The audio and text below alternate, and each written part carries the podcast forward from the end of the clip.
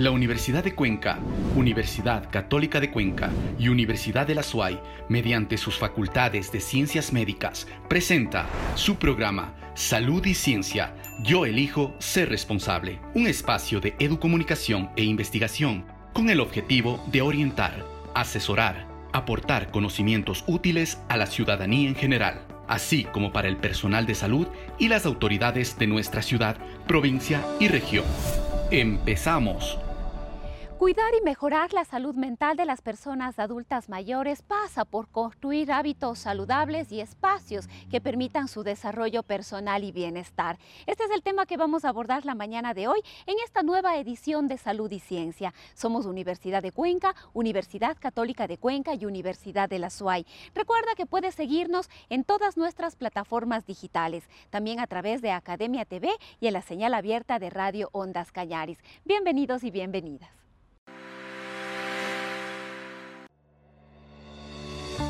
¿Sabías que...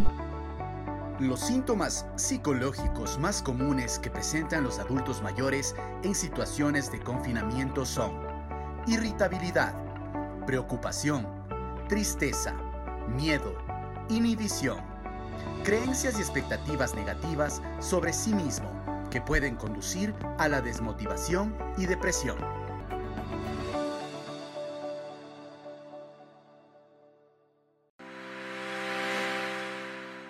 Acompañar a las personas de la tercera edad es de vital importancia para poder identificar cualquier situación que pueda incidir en su estado emocional y en su salud mental. Para conocer más detalles nos vamos con nuestra compañera Jessica Buccelli. Ella está ya con la profesional en psicología, la doctora Yolanda Dávila. Muchas gracias, Rosana. Muy buenos días, amigos televidentes y radioescuchas. Esta mañana nos acompaña la doctora Yolanda Dávila, psicóloga clínica con maestría en terapia familiar sistémica y PhD en psicoterapia. Doctora Yolanda, bienvenida a Salud y Ciencia. Muchas gracias, Jessica, y muy buenos días a todos los radios escuchas. Doctora, la pandemia afectó la esfera psicoafectiva de un gran número de personas. El grupo más afectado fue el de los adultos mayores, quienes por su condición de vulnerabilidad tuvieron que afrontar un nivel mayor de restricciones, eh, lo que los conllevó eh, a conflictos y la aparición o reagudización de trastornos mentales.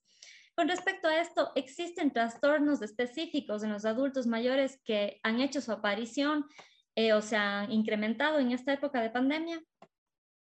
Algunos trastornos se vuelven más específicos o se vuelven más profundos en el momento de la pandemia. Especialmente eh, podemos hablar de trastornos afectivos como es la depresión, también trastornos de ansiedad y así podemos identificar algunos trastornos neurológicos como es la demencia, debido a, la, falta o a la disminución inclusive del contacto social.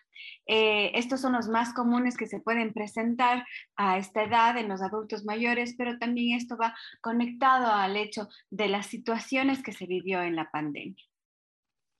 A más de la pandemia, ¿qué factores han incrementado el riesgo de daño en la salud mental del adulto mayor?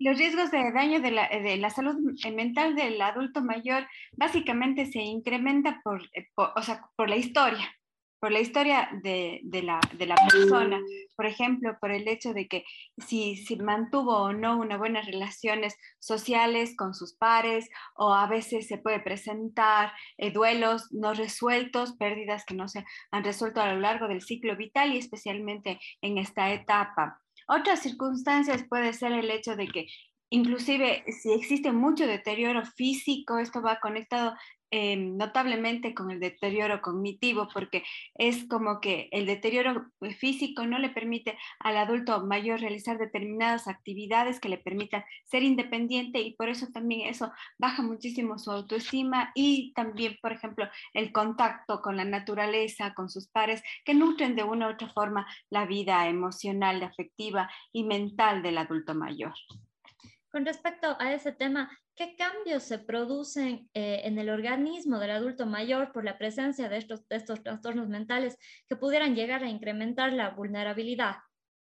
Los cambios que se producen a nivel físico, por ejemplo, si usted tiene, el adulto mayor tiene mucho dolor, ¿no es cierto? Eh, si tiene, perdón, mucha depresión puede generar mucho dolor físico.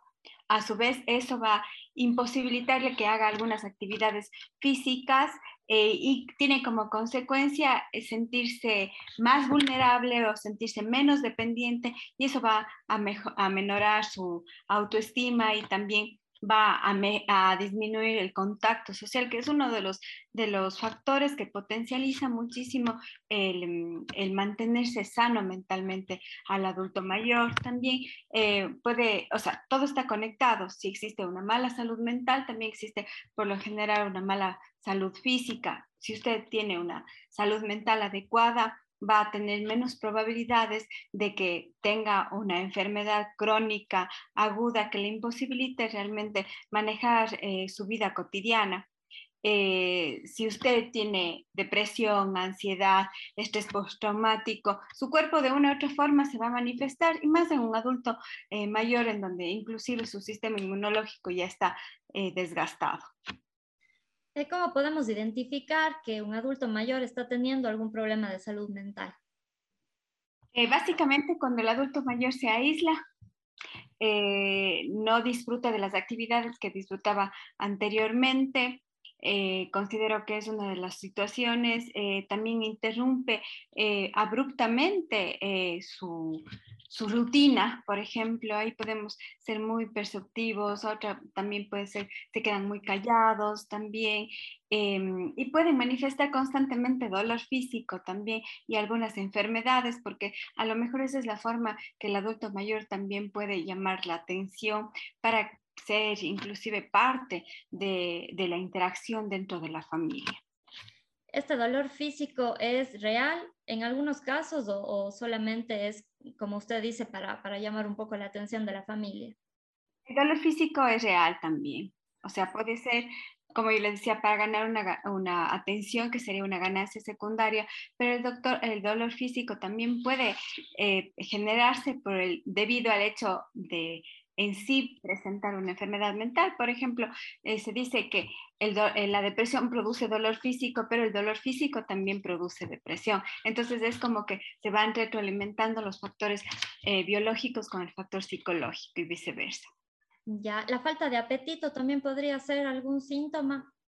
Claro, la falta de apetito, eh, inclusive en el adulto mayor, eh, a veces la gente piensa que el adulto mayor no va a tener apetito, no tiene apetito, ya no tiene ganas de comer la comida que antes le gustaba, ¿no es cierto? Sin embargo, la falta de apetito nos puede también eh, demostrar que él está perdiendo esa, esas ganas de disfrutar de las cosas que, les había, que le habían gustado anteriormente. Hay que tomar en cuenta también que un signo muy importante de, cuidado para el adulto mayor es la baja de peso. E, eso nos puede también conectar a que algo en él no está respondiendo o no está actuando de la, forma, de una forma adecuada. Muy bien. Eh, los indicadores muestran que la pandemia por ahora tiene cierto control. ¿Qué es lo que se esperaría en la esfera de la salud mental en el adulto mayor en esta nueva normalidad? Eh, podría, eh, básicamente, eh, a ver, ¿cómo les afectó, por qué o cómo se sienten afectados el adulto menor, eh, perdón, el adulto mayor a través de la pandemia? Porque se interrumpió bruscamente sus actividades cotidianas, eh, a las que básicamente se dedicaba todo el tiempo y la energía que era poder salir al parque, disfrutar de esas actividades con sus pares. Y por lo general estos eh, generaron muchos síntomas psicológicos, eh, como inhibición, irritabilidad, así como pensamientos irreales, creencias y expectativas negativas sobre sí mismos y sobre la realidad. Ahora, lo importante después de la vacuna y este proceso que estamos eh, adjuntándonos a una nueva realidad sería, eh, por lo tanto, ayudarle al adulto mayor ir recuperando esas actividades que le fortalecían y no solamente se fortalece la salud mental, sino también el sistema inmunológico, eh, haciéndole que el adulto mayor salga de su casa, ¿no es cierto? salga del confinamiento para que tenga contacto, como yo decía anteriormente, con la naturaleza, para que pueda caminar y también contacto con las personas queridas, ¿no es cierto? Y con sus pares, que son, como decía anteriormente, una, una red de apoyo importantísimo para la salud mental. Con respecto a la vacunación, ¿usted piensa que esto también ha influido bastante en el tema de salud mental en los adultos mayores, ya que han existido casos que ha habido adultos que no han querido vacunarse, que le tienen miedo a la vacuna tal vez? Eh, claro, eh, pero yo creo que hay un gran número de personas, en cambio, que han aceptado la vacunación por el hecho de que quieren hacer una vida normal, entre comillas, ¿no es cierto?, con los ciertos cuidados de bioseguridad, pero lo importante es que el adulto mayor tenga la posibilidad y ahora inclusive se les está dando la posibilidad del refuerzo. Esa es la única herramienta o arma que tenemos para luchar contra la pandemia y también para proteger a nuestros adultos mayores que si tomamos en cuenta es una población que va creciendo por el hecho de que han mejorado las condiciones de vida y por lo tanto hay más adultos mayores que nos acompañan en la actualidad. Entonces hay que pensar siempre en mejorar su calidad de vida para que ellos tengan, puedan vivir más tiempo, pero disfrutando de la misma. Muy bien, doctora. Un poco para terminar, ¿qué debemos hacer las familias para apoyar a nuestros adultos mayores en la protección de su salud mental? Eh, yo creo que lo más importante es que el adulto mayor se sienta importante dentro del ciclo, eh, dentro del círculo familiar. Em, yo creo que si le estimulamos para que, que, juegue, para que esté presente, para que esté presente en las conversaciones, no le dejemos aislado, ¿no es cierto? Eso nutre muchísimo la, la, autoestima del adulto mayor y nutre muchísimo su salud mental. Escucharle, escucharle diez veces la misma, la misma historia, porque para él eso es importante. ¿no es cierto? Eh, también el contacto físico, el hecho de ser abrazados, el hecho de ser tomados en cuenta, eh, que sigan siendo parte de la vida de familia a las que estaban acostumbrados, ¿no es cierto? Y no permitirles que se aíslen. Yo creo que eso es lo más importante, es no permitir que el adulto mayor sienta y por lo tanto conectado a la tristeza y ahí podemos identificar cuando pasa eso un gran deterioro, inclusive cognitivo y social que le puede llevar al adulto mayor a hacer inclusive intentos de suicidio. Importante porque obviamente ya no se siente parte ni de la familia ni de la sociedad, obviamente porque tenemos eh, una carga muy, muy como eh, de, generar eh, una discriminación hacia el adulto mayor porque ya no es productivo. Sin embargo, es muy productivo a través de su sabiduría, de sus historias y de sus experiencias frente a la familia. Muchísimas gracias, doctora Yolanda. Eh, sin lugar a dudas, seguiremos sus consejos y esperamos tenerla nuevamente con nosotros aquí en Salud y Ciencia. Muchas gracias, Jessica, por la invitación y buenos días. Y a continuación vamos a tener un análisis de las cifras de la COVID-19 tanto a nivel local como a nivel nacional. Es importante tener conocimiento de cuáles son los números. Acabamos de vivir un feriado y escuchamos a las autoridades de salud advertir que si bien no se ha dado un incremento significativo de casos, todavía hay que esperar unos días. Esto debe convocarnos para seguir manteniendo todas las medidas de bioseguridad. Nos vamos con el doctor Fray Martínez y nuestra compañera Jessica Buccelli. Buenos días. Analizamos la información de la COVID-19 en Salud y Ciencia con datos disponibles en el portal del Ministerio de Salud hasta el 9 de noviembre del 2021. Incorporamos a este análisis el monitoreo que realizan instituciones como la Universidad de Washington a través del Instituto de Métricas en Salud, en donde podemos observar que el número de vacunados se incrementa, especialmente en lo que corresponde a segunda dosis, lo cual es muy positivo este impacto se ve en la disminución de casos. Eh, para los compañeros, para los amigos radioescuchas, pues pueden visitar los portales de las universidades católica, de la SUAI y Universidad de Cuenca, en donde también podrán revisar estos gráficos y vemos que el número de casos ha disminuido de manera notoria, al igual que el número de fallecimientos.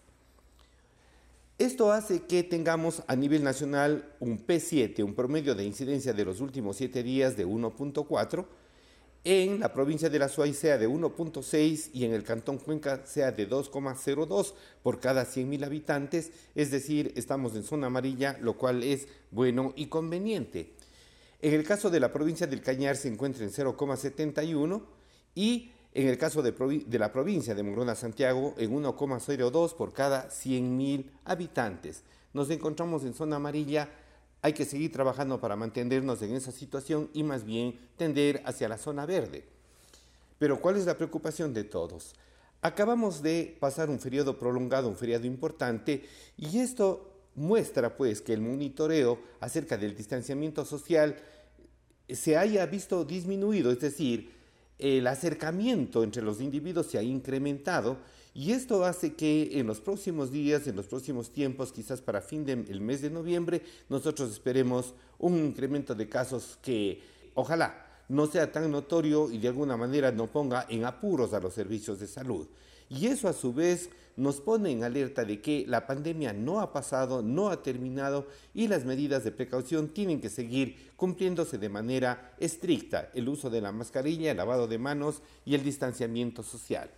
En estos días y en estos programas hemos estado abordando la problemática de los adultos mayores y algunos datos y cifras de la Organización Mundial de la Salud que nos mencionan que la población mundial está envejeciendo rápidamente.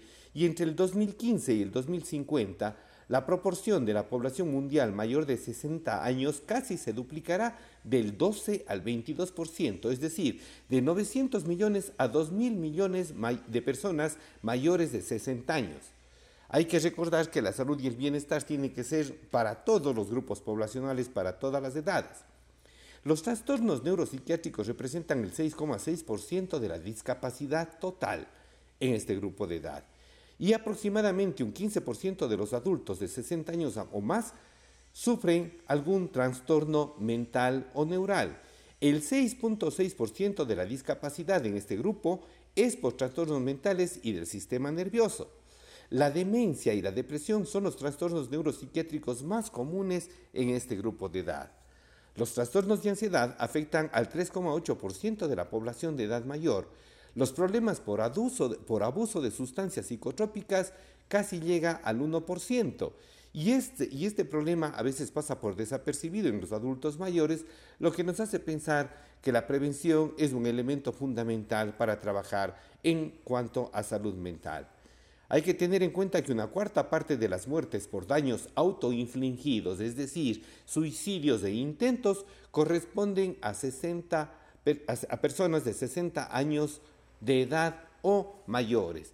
La cuarta parte de los suicidios y de los intentos corresponden a adultos mayores. ¿Cuáles son los factores de riesgo? Privación de la capacidad de, de, vivir independientemente, dolor crónico, experiencias por la muerte de algunos conocidos de un ser querido, el descenso del nivel socioeconómico, esto por la jubilación, la discapacidad, el aislamiento, la pérdida de independencia, soledad y angustia, corresponden a factores de riesgo de los adultos mayores. Hay que sumar a esto el maltrato, sea físico, sexual, psicológico, emocional, que sufren, económico y también material.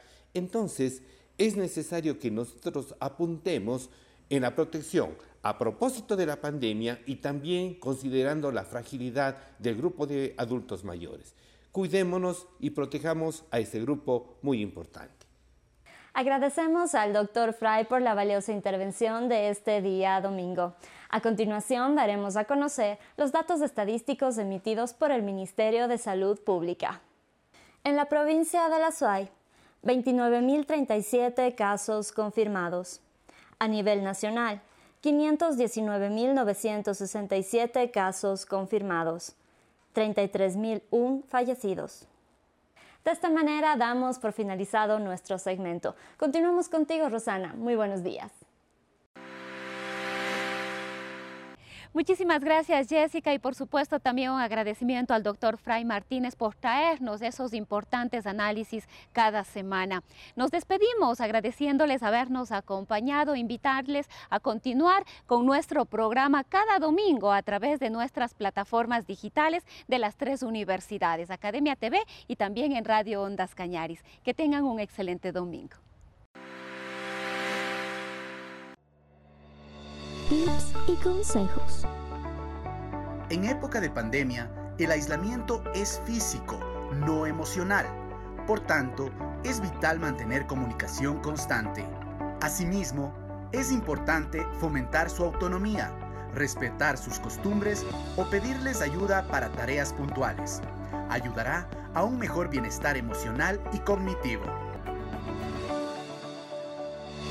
La Universidad de Cuenca, Universidad Católica de Cuenca y Universidad de la SUAY, mediante sus facultades de ciencias médicas, presentó su programa Salud y Ciencia. Yo elijo ser responsable. Un espacio de educomunicación e investigación con el objetivo de orientar, asesorar, aportar conocimientos útiles a la ciudadanía en general, así como para el personal de salud y las autoridades de nuestra ciudad provincia y región.